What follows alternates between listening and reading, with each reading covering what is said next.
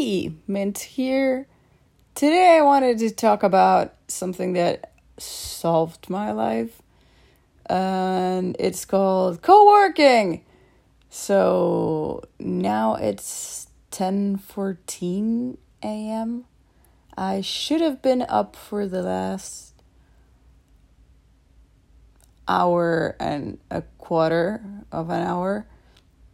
And this is called procrastination.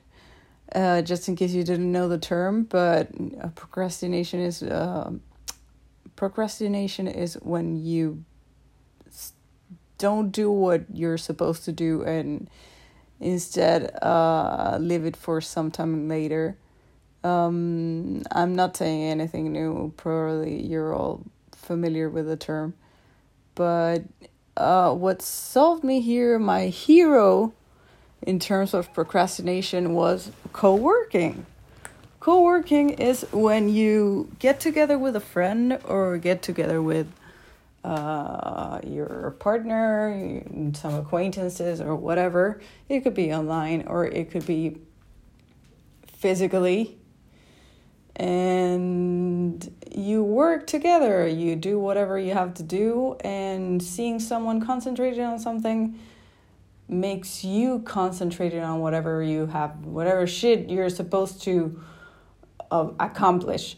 And uh, that's what saved me the last. Uh, it, it's it's uh, it's complicated. it cost a divorce, and not a real divorce because I wasn't married, but uh, I had been in a couple for three years or almost three years, and my relationship consisted of only co-working. So it I sort of have in like encountered feelings as regards co-working, but uh, it sort of was the only thing that sustained that relationship, and it is a mechanism that I'm really grateful for finding. And well, what that's what I'm gonna do, be doing today. I'm gonna be getting together with uh, people at a cafe and working on whatever tasks I have to do. So that's my story with co working, and I hope it helps anyone um, who's been trying to concentrate have an idea of what you can do and what could work. Discord is a great tool for this. If you don't have Discord or have no idea what Discord is, um, it's a platform, it's sort of a social network or whatever you want to call it. Um, it's like the old messenger but so much better.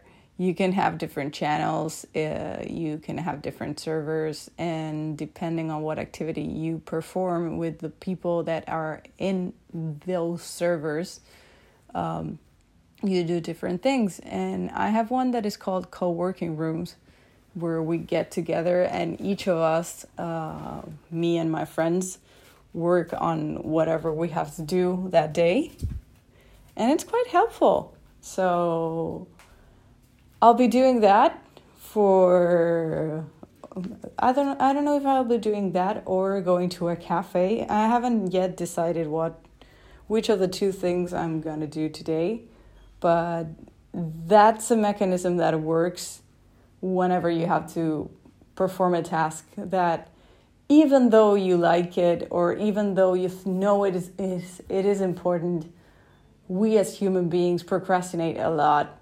So I hope this tip is helpful and see you next time.